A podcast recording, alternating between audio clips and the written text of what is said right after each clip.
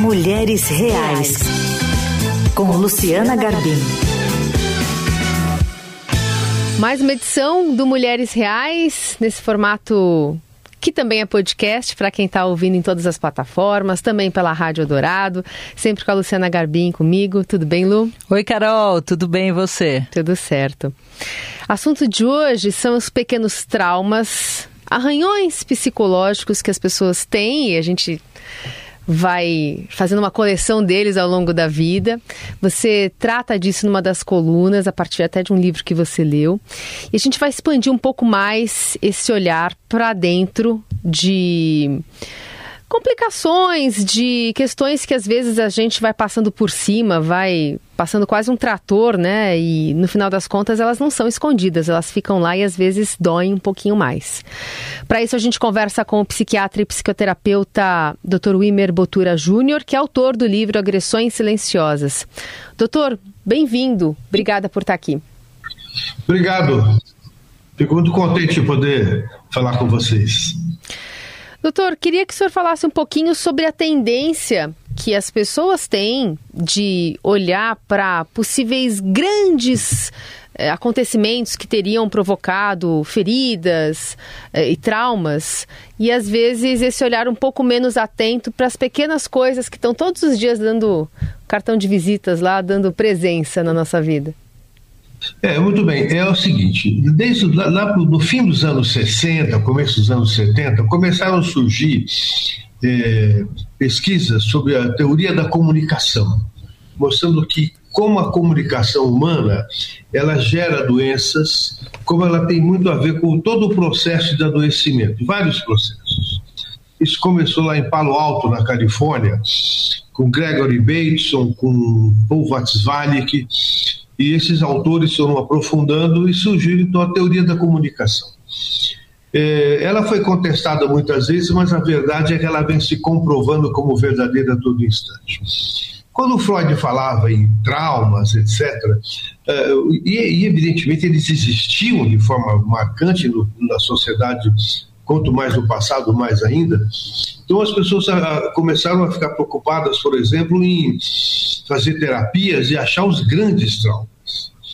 Saiu na revista Time, nos anos 90, uma reportagem mostrando que muitas mulheres, do, nos seus processos terapêuticos, falavam de abusos sexuais que nunca tiveram. Mas elas falavam porque aquilo era uma forma que elas tinham de se fazer aceitas pelos terapeutas. Falavam aquilo que os terapeutas gostavam de ouvir, porque elas se sentiam valorizadas com isso. Então se percebeu que havia muitas citações de grandes traumas que não ocorriam. E é interessante uma coisa, por exemplo, vamos pegar um caso de assédio sexual numa menina feita pelo namorado da mãe. Essa criança conta para a mãe que ela foi vítima de um abuso.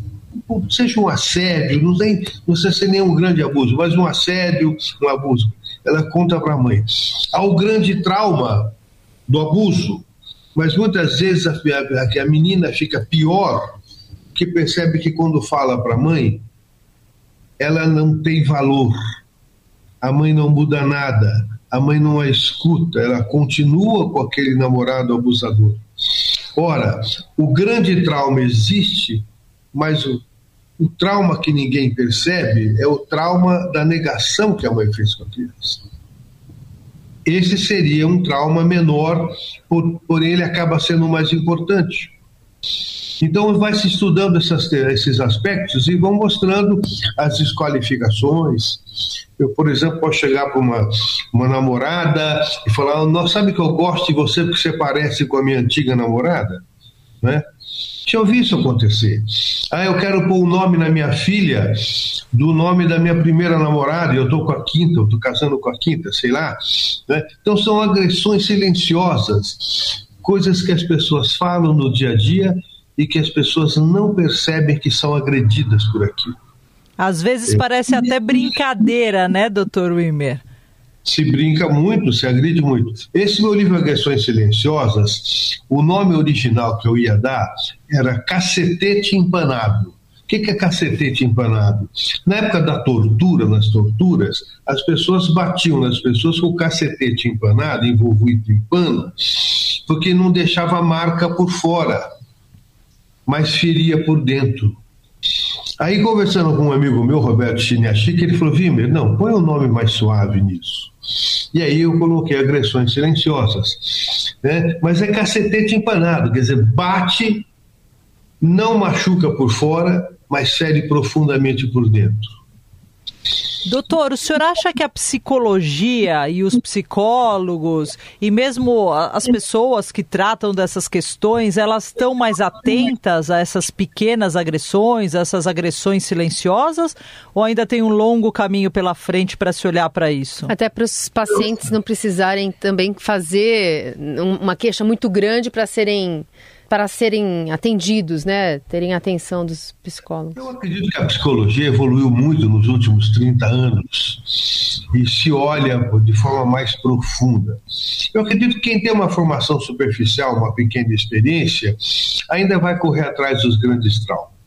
Mas quem já tem mais experiência, mais, mais supervisão, etc., já sabe que precisa olhar para as pequenas para as pequenas, para as pequenas que, que na, na, verdade pequenas são forma de falar, né? Sim. Uma coisa que é uma coisa mais agressiva, que a não escuta, você fala comigo, eu te respondo com um chavão qualquer, né? Isso é uma agressão. Ou responde com aquele clássico, ah, você não tem do que reclamar e fica aí inventando, né?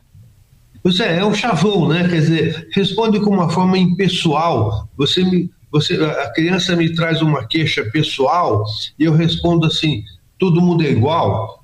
É uma resposta genérica, impessoal. Eu estou negando a existência do outro.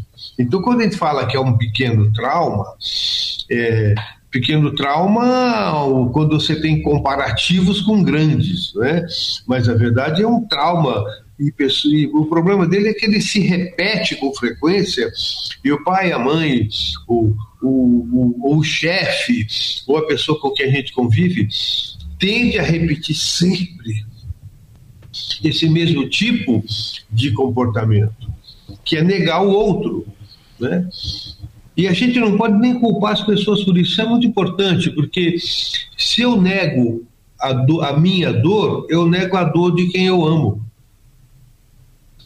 Entende? É, é, é, então, assim, não, não, é por maldade, é que às vezes a pessoa está se defendendo de uma ferida e quando ela se defende, ela agride o outro. Né? Por isso que não se pode culpar pai e mãe por erros na educação, por esse tipo de situação. Nós precisamos revelar o que acontece, jamais culpando as pessoas. Porque aqueles pais também sofreram. Doutor, e aí é, imagino que se passe esse papel do, do terapeuta, do psiquiatra, é o do ajudar o paciente no autoconhecimento. Porque o senhor falou, não é uma questão que é, é, muito mais em relação ao outro, é em relação a como eu me sinto e como o outro me faz eu me sentir, né? Como é que se encontra esse, esse lugar? Que conforto é esse que a pessoa tem que buscar? É, então, a pessoa tem todo o direito de, de, expressar o seu sentimento, a sua dor, fazer a sua catarse, que chama, né?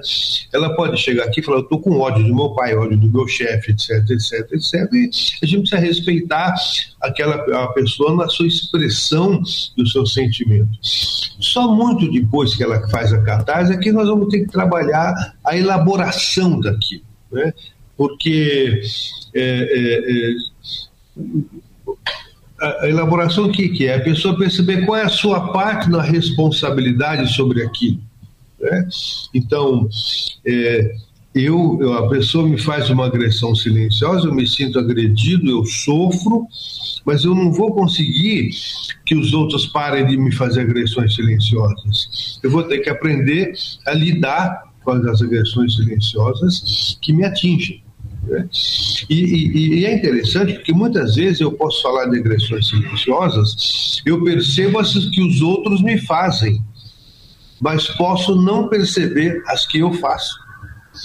É, aí que está a complexidade da coisa que exige dos terapeutas grande experiência, grande, grande é, prática para poder desenvolver essa habilidade de perceber, inclusive, as próprias agressões silenciosas que eu mesmo posso fazer sem a intenção. Doutor, então para quem está nos ouvindo, assim, né, que, que tem um trabalho, tem uma casa, tem uma família, tem amigos, mas às vezes não se sente bem, assim, se sente inadequado, sente que alguma coisa está errada e não sabe, e também não aguenta mais lidar com isso. Nossa, você tem tudo, por que, que você está reclamando? Que dicas práticas o senhor daria, assim, para essa pessoa que está ouvindo e que pode se identificar? Isso é muito importante. A grande maioria dos nossos problemas não é por má intenção das, dos pais, são por erros de comunicação. Então, a grande questão é: vamos aprimorar a nossa comunicação. Vamos trabalhar a ideia de aprofundar, eu chamo de aprofundar o texto. É como se a pessoa viesse com papel amassado, muitas palavras colocadas, mas essas palavras, quando você olha o papel amassado, essas palavras, olhando, você forma uma frase. Por exemplo, a vida é uma porcaria. Mas quando você vai aprofundando o texto, abrindo o texto, é assim: a vida da forma que eu estou vivendo é uma porcaria. A vida continuará uma porcaria se eu não fizer mudanças. Então a gente vai aprofundando o texto, abrindo o papel e vendo que tem muito mais outras coisas escritas. Meus pais não me amam meus pais não me compreendem. Vamos abrindo o texto e percebendo que o significado é outro. Então, qual é o trabalho da pessoa? Pense sobre a comunicação. Trabalhe a ideia de aprender a fazer perguntas, é, é, é, fazer com que as pessoas se, se expressem melhor para compreender e se dá o direito a sentir a emoção e trabalhar a emoção numa terapia. Na terapia, eu posso desabafar sem julgamento, sem preocupação com certo e errado. Depois a gente vai ver o que é certo e o que é errado. Né? Então, é, o processo fundamental chama-se escuta. Né? Eu preciso escutar melhor os outros e escutar melhor a mim. Né? E, e, então, assim, o grande processo, inclusive nas psicanálises, nas, nas terapias, se fala muito da palavra escuta. Né? A, a, escuta é o mais importante de tudo. Se você me fala e eu não escuto, eu não penso sobre o que você me diz, eu não tenho significado. Então, se eu penso sobre o que você me diz, você tem significado. Então precisamos estimular as pessoas a entenderem isso. A, a, a, a minha linha de psicoterapia eu chamo hoje de cineterapia. Como se a nossa vida fosse um romance, um filme. E a gente decide as coisas mais importantes nos primeiros cinco anos de vida, oito anos de vida, em que a gente não tem conteúdo, a gente não tem é, é, é, repertório de alternativas para tomar as decisões. Então o, o, o texto é pequeno.